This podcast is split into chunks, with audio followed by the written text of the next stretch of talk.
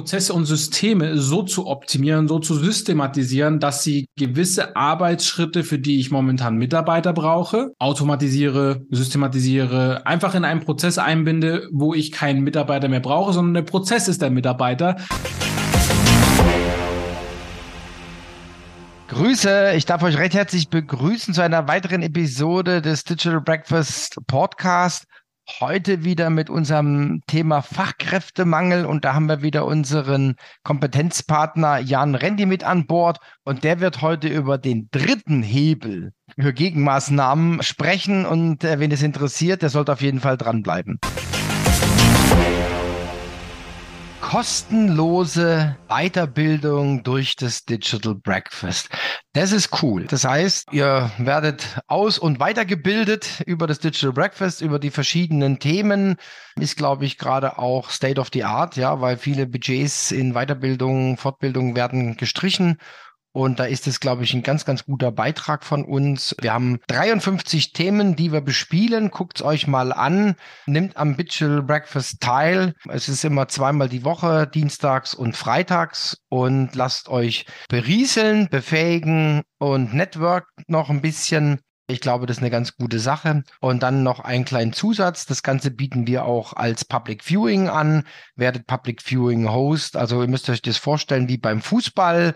Ihr werft einfach die Live-Übertragung von LinkedIn oder von unserem Zoom-Kanal auf den Beamer und guckt euch das gemeinsam an, könnt anschließend drüber diskutieren. Es kann genauso aber auch am Homeoffice, am Stehtisch sein, es kann auf dem Balkon sein, kostet kein Geld, schaltet das Ding ein und werdet Public Viewing Host und bietet einen Ort der Begegnung. Ich freue mich auf euch und freue mich auf viele, viele Hosts und auf viele, viele Teilnehmer denen wir neues Wissen vermitteln können. Bleibt gesund und munter.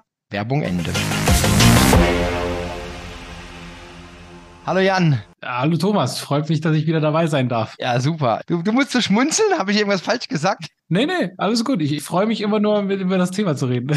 Ja, okay, alles klar, super. Ja, wir hatten ja schon zwei Digital Breakfast gemeinsam gemacht mit Hebel 1 und 2. Vielleicht kannst du dir einfach nochmal kurz aus deinen Worten, ich sag mal, Revue passieren lassen. Also Hebel 1, Hebel 2. Und dann steigen wir mit dem dritten Hebel ein. So würde ich mal einfach vorschlagen, dass wir so vorgehen. Sehr gerne. Also in der Regel ist es ja so, Fachkräftemangel ist ein bekanntes Thema. Unternehmen finden nicht mehr genügend Leute oder genügend Nachfolge, jetzt nicht nur in Bezug auf das Thema Geschäftsführernachfolge, sondern genauso auch äh, Mitarbeiternachfolge, weil Leute eben jetzt in die Rente gehen. Das wird in den nächsten Jahren immer intensiver.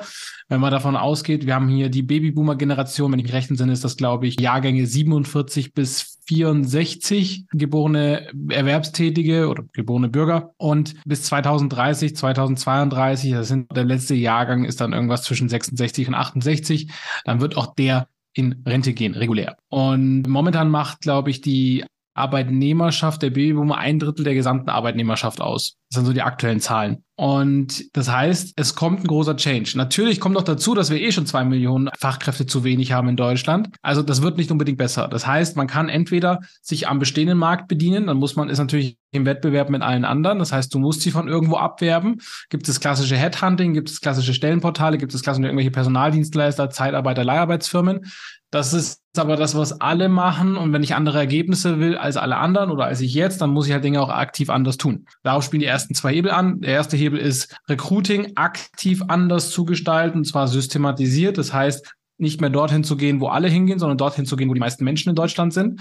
Das ist heutzutage nun mal auf den sozialen Medien. Allen voran die Meta-Plattform mit Facebook und Instagram haben kumuliert ungefähr 50 bis 53 Millionen, 55 Millionen monatlich aktive Nutzer in Deutschland bei 69 Millionen volljährigen Bürgerinnen.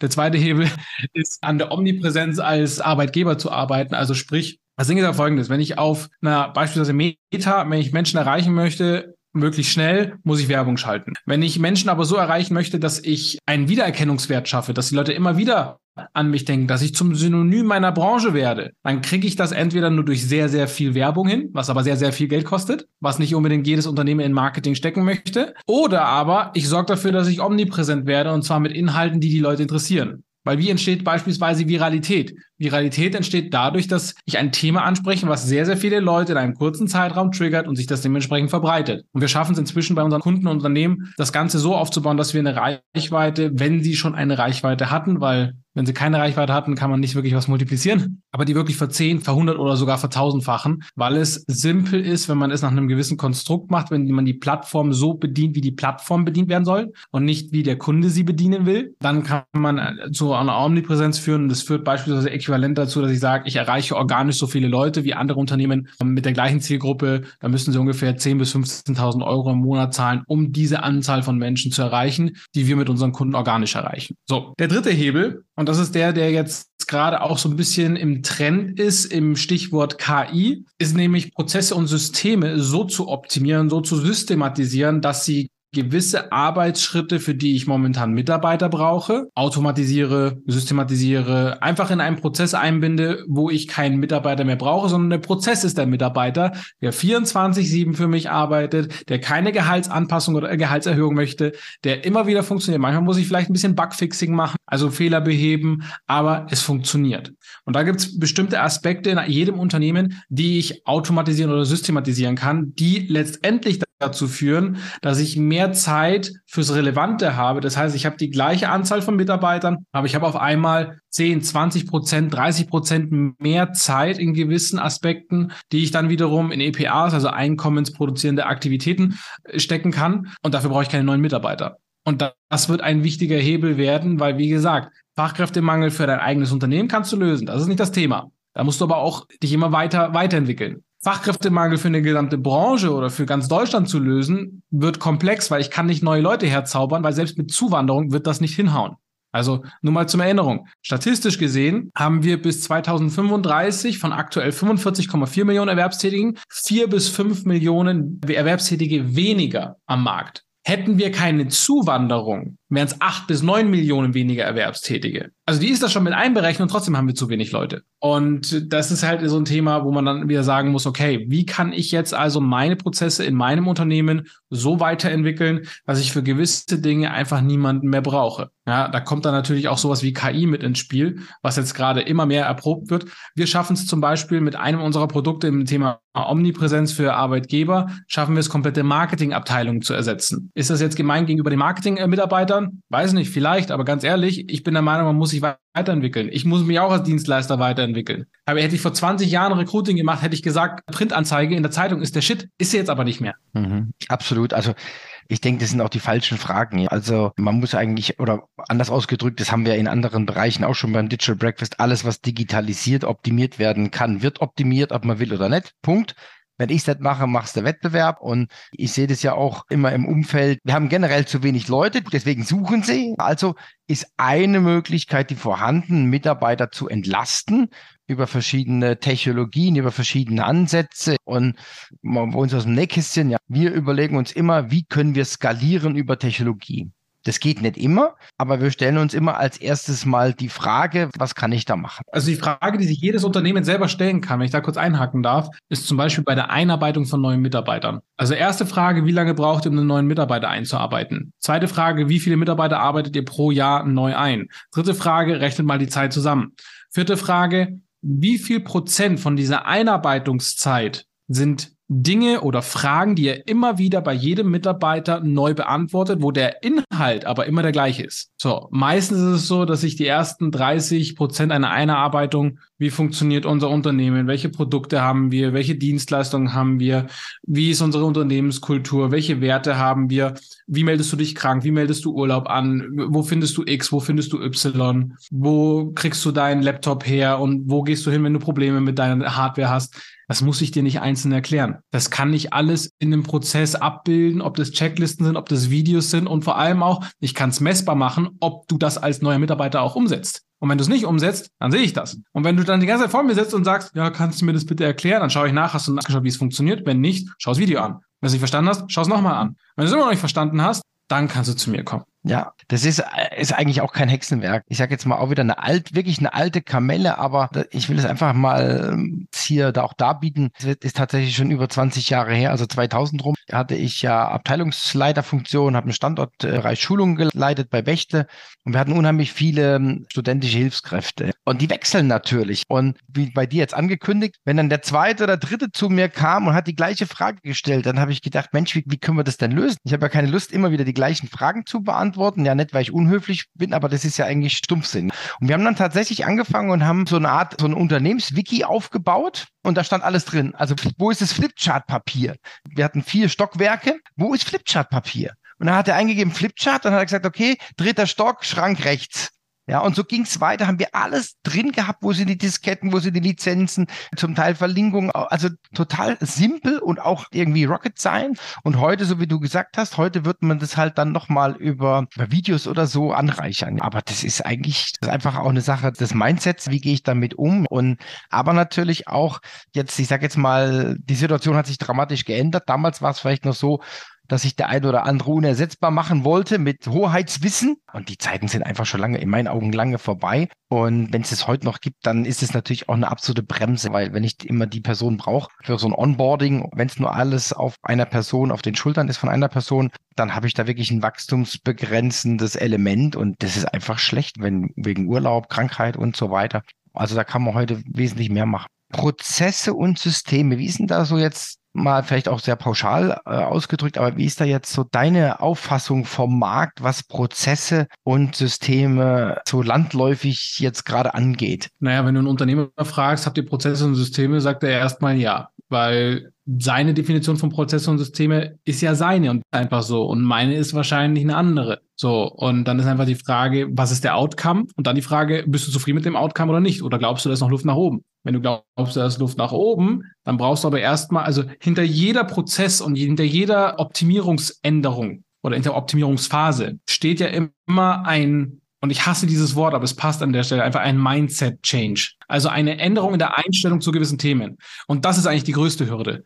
Weil genauso auch beim Recruiting, genauso auch beim Thema Omnipräsenz als Arbeitgeber, genauso auch bei dem Thema Prozesse und Systeme oder KI, die größte Hürde ist das eigene Ego des Entscheiders. Weil das ist, das ist manchmal einfach nicht angenehm, wenn man sich zugeben muss, okay, wir wissen hier nicht weiter, wir sind hier nicht gut genug, wir haben hier Luft nach oben, ich brauche Hilfe. Na, und das ist halt alles so, gute Dienstleister müssen heutzutage auch gute Coaches sein, weil sie müssen die Muster hinter den Aussagen wiedererkennen. Bin ich der festen Überzeugung. Ich habe teilweise Leute bei mir im Call drin, die sagen, ich habe ein Mitarbeiterproblem, dann schildern sie mir ihre Situation und sage ich, ja, du hast ein Mitarbeiterproblem, aber das ist einfach zu fixen. Das Ding ist bloß, wenn ich dir jetzt Mitarbeiter besorge, kommt das eigentliche Problem raus, nämlich du hast ein Strukturproblem, weil du machst alles. Ja, du bist halt Mädchen für alles in deinem eigenen Unternehmen. Der Chef, der Geschäftsführer, der Inhaber. Und das ist ja eigentlich das viel größere Problem. Also Prozesse und Strukturen zu schaffen ist simpel, weil die Dinger funktionieren. Die Frage ist nur, funktionierst du mit ihnen? Hm.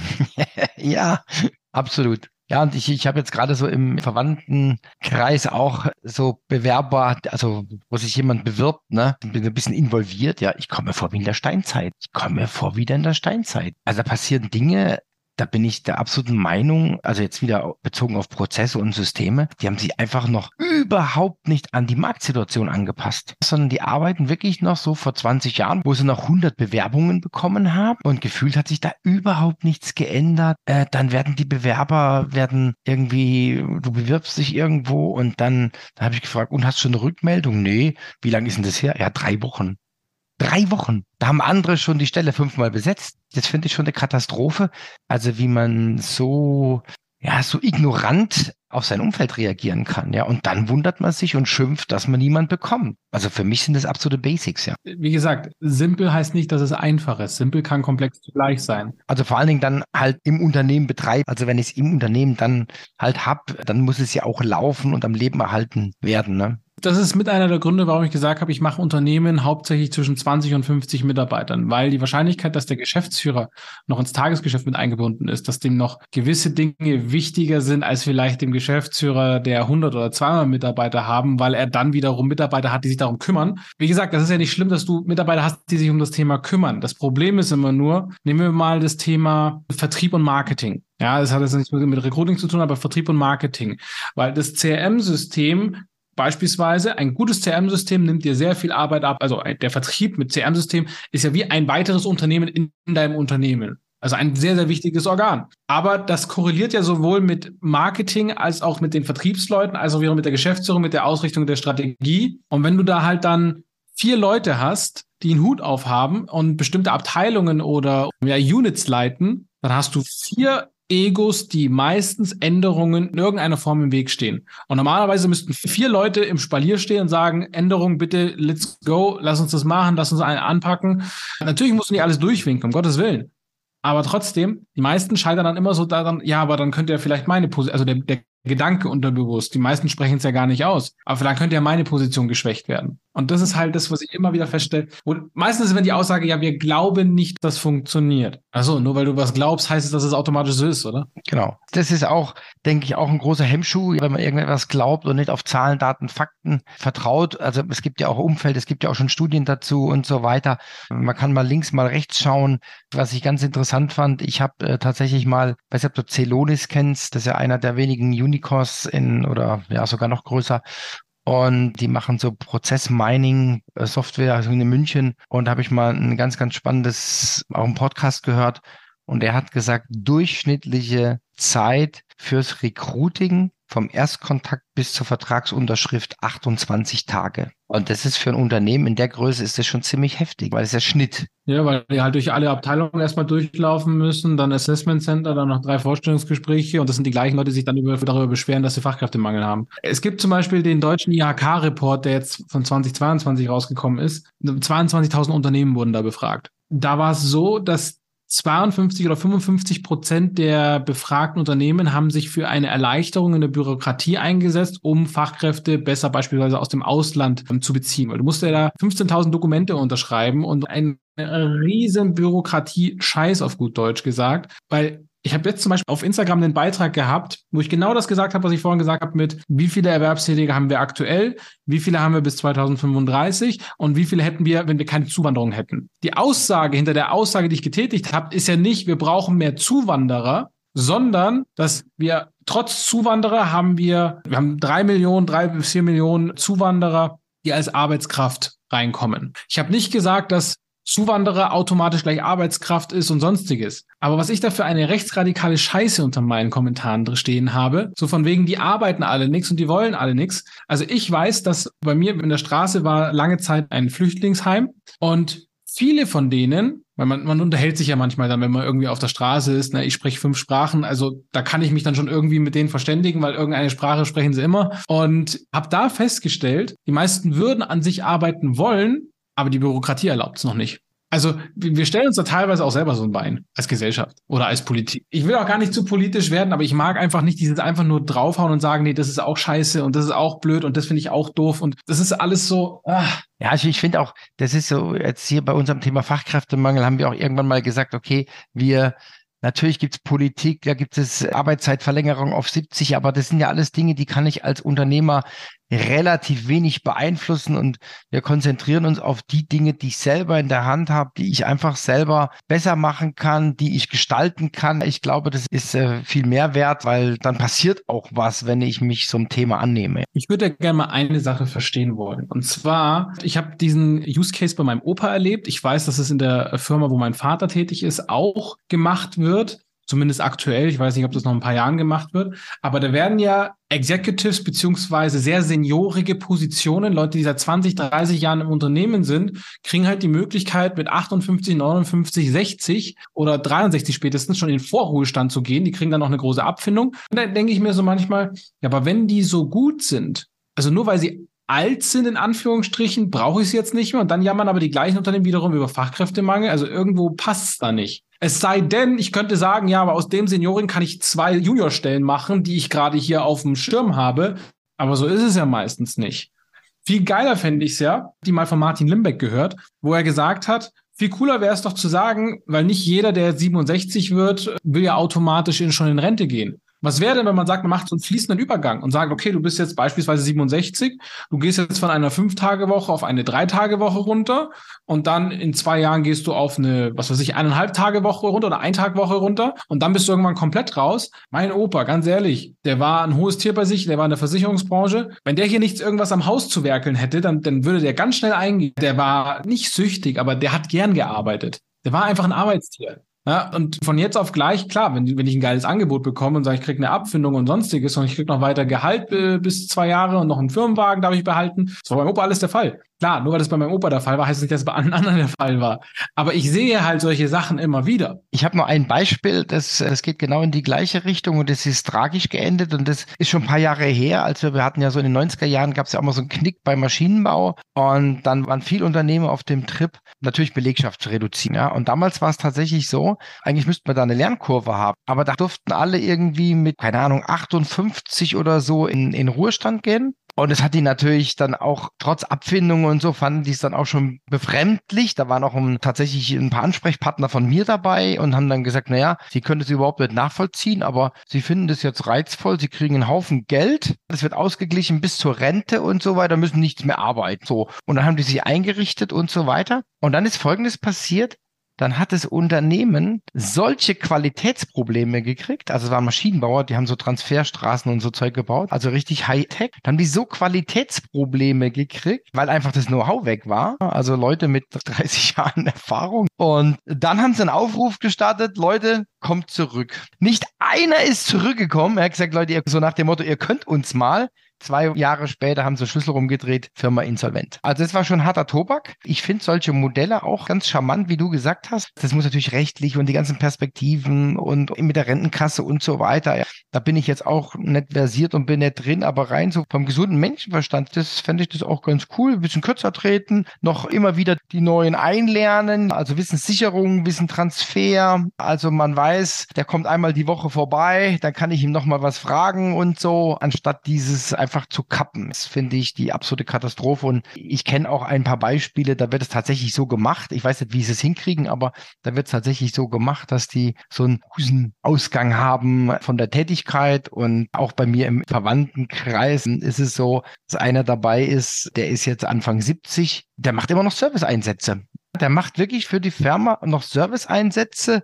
Der hat befreundete Verhältnisse zu seinen Kunden und die wollen ihn und er sagt, auch für mich ist es mal eine Abwechslung. Ich fahre mal wieder zwei Tage durch Deutschland, bin wieder in schönen Hotels und macht es. Es gibt schon Möglichkeiten, auch die Leute zu motivieren, finde ich zumindest. Absolut.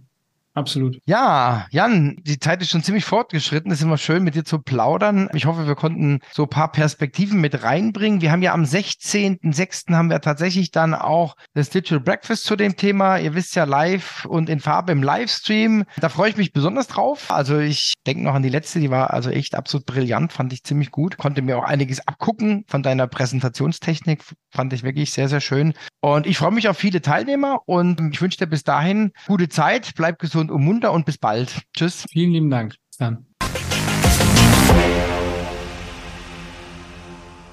kostenlose Weiterbildung durch das Digital Breakfast. Das ist cool. Das heißt, ihr werdet aus- und weitergebildet über das Digital Breakfast, über die verschiedenen Themen. Ist, glaube ich, gerade auch State of the Art, ja, weil viele Budgets in Weiterbildung, Fortbildung werden gestrichen. Und da ist es, glaube ich, ein ganz, ganz guter Beitrag von uns. Wir haben 53 Themen, die wir bespielen. Guckt es euch mal an. Nimmt am Digital Breakfast teil. Es ist immer zweimal die Woche, dienstags und freitags. Und lasst euch berieseln, befähigen und network noch ein bisschen. Ich glaube, das ist eine ganz gute Sache. Und dann noch einen kleinen Zusatz. Das Ganze bieten wir auch als Public Viewing an. Werdet Public Viewing Host. Also ihr müsst euch das vorstellen wie beim Fußball.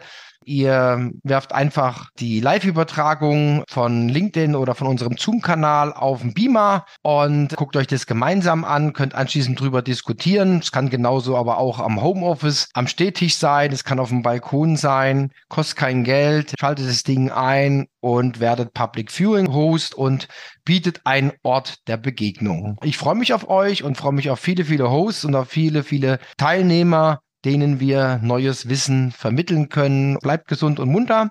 Werbung Ende.